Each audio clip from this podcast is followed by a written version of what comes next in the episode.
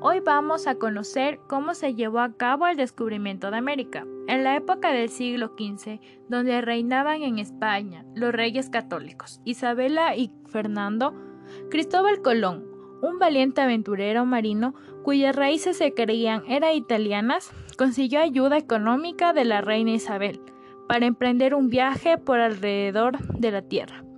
En esa época todo el mundo creía que la Tierra era cuadrada y plana.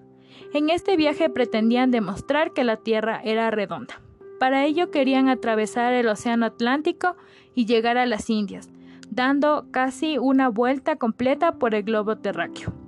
El 3 de agosto de 1492 partieron tres embarcaciones y 90 hombres desde el puerto de Palos en España. Las tres embarcaciones tenían el nombre de la Pinta, la Niña y la Santa María.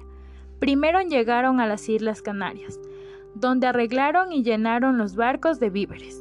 Después de casi un mes de travesía, la tripulación desesperada y cansada, que ya había intentado amotinarse más de una ocasión, el marinero Rodrigo de Trianas gritó, Tierra a la vista. A esas tierras le bautizaron como San Salvador. Cristóbal Colón después de eso decidió hacer tres viajes más, donde descubrió América.